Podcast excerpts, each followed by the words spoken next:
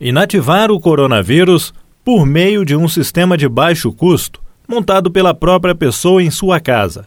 Isso parece uma realidade distante. No entanto, é exatamente esse o objetivo de um grupo de pesquisadores da Universidade Federal de Minas Gerais, a UFMG, que, com a participação de colaboradores externos, está desenvolvendo o protótipo de um equipamento para neutralizar os micro-organismos dispersos em forma de aerosol.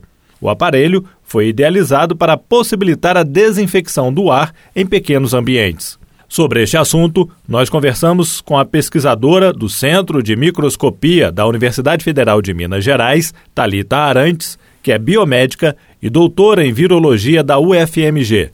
Professora Talita, primeiramente gostaria de agradecer a atenção e a disponibilidade da senhora em conversar conosco e saber como funciona este aparelho. Esse aparelho, ele utiliza a luz UVC para eliminar micro-organismos no ambiente. Esses equipamentos eles já são comuns no mercado, então na microbiologia, né, a gente utiliza bastante a luz UVC para inativar bactérias, vírus.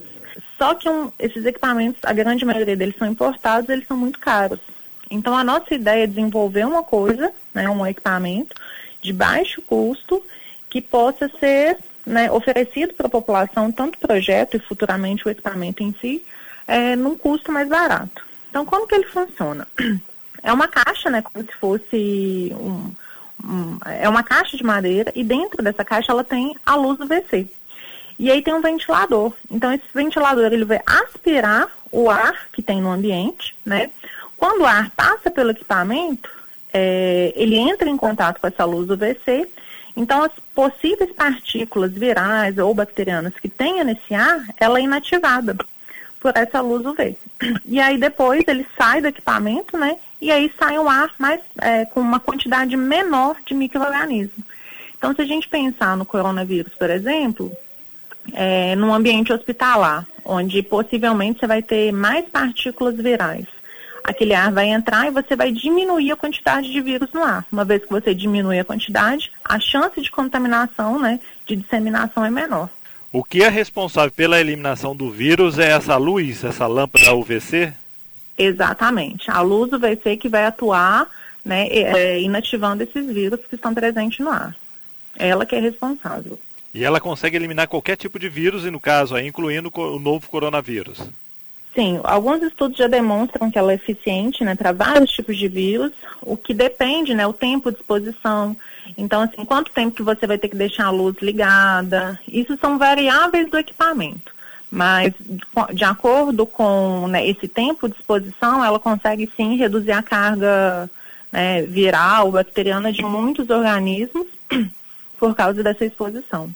E no caso, esse aparelho, ele foi idealizado para ficar ligado por quanto tempo? Então, esses são cálculos ainda que nós estamos fazendo, porque a gente precisa saber direitinho né, a dose que é necessária para eliminar uma população. Então, essa resposta eu ainda não consigo te dar, porque são, é parte dos experimentos que ainda estão em andamento. Vocês até fizeram um experimento na sexta-feira, né? Como é que foi o resultado? Esse nós não temos ainda, fica pronto amanhã. Vai ficar pronto amanhã. É, assim, na biologia a gente acaba, ah, os resultados eles não são imediatos, né? A gente precisa de um tempo, porque eu estou trabalhando com vírus. Então, esse vírus ele se multiplica num organismo, né? E eu, num hospedeiro, no caso. Então, eu tenho que dar tempo para ele se multiplicar e eu ver o resultado. Então, esse a gente não tem ainda. Mas os primeiros resultados têm sido satisfatórios? Sim, no, no, no primeiro experimento que nós fizemos, é, houve uma redução muito significativa, né, do experimento onde nós utilizamos o vírus com a UV ligada em relação ao, ao experimento que foi feito da mesma maneira sem a UV ligada. Então, demonstrando que a luz UV foi capaz de eliminar né, aqueles vírus que a gente estava trabalhando. Lembrando que esses primeiros experimentos, né, nós estamos fazendo com vírus que a gente chama de vírus ambiental, que ele não causa nenhum prejuízo, nenhuma infecção a seres humanos. E aí, quando confirmarmos né, a eficiência é, efetiva do equipamento, nós vamos passar, então, a trabalhar com outros, outros organismos, inclusive com o coronavírus. Mas esses são experimentos que ainda não foram realizados né, com corona.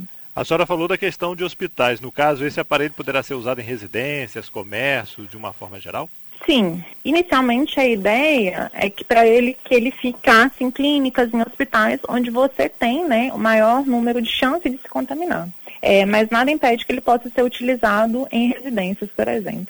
Se a gente pensar, por exemplo, até casas de repousos, né, que, que tem uma quantidade maior de circulação de pessoas, também seria um ambiente propício para ter esse tipo de equipamento. A senhora citou no início da entrevista a questão do valor. De quanto ficaria no mercado? É, então, o custo para desenvolvimento desse equipamento, né, lembrando que a gente está fazendo um protótipo que é de madeira, uma coisa bem simples, que talvez qualquer pessoa teria a capacidade de construí-lo, ele está girando em torno de uns 400 reais, esse desenvolvido lá na UFMG. Os importados, assim, varia bastante, mas mil, dois mil, depende né, do que, que o equipamento promete.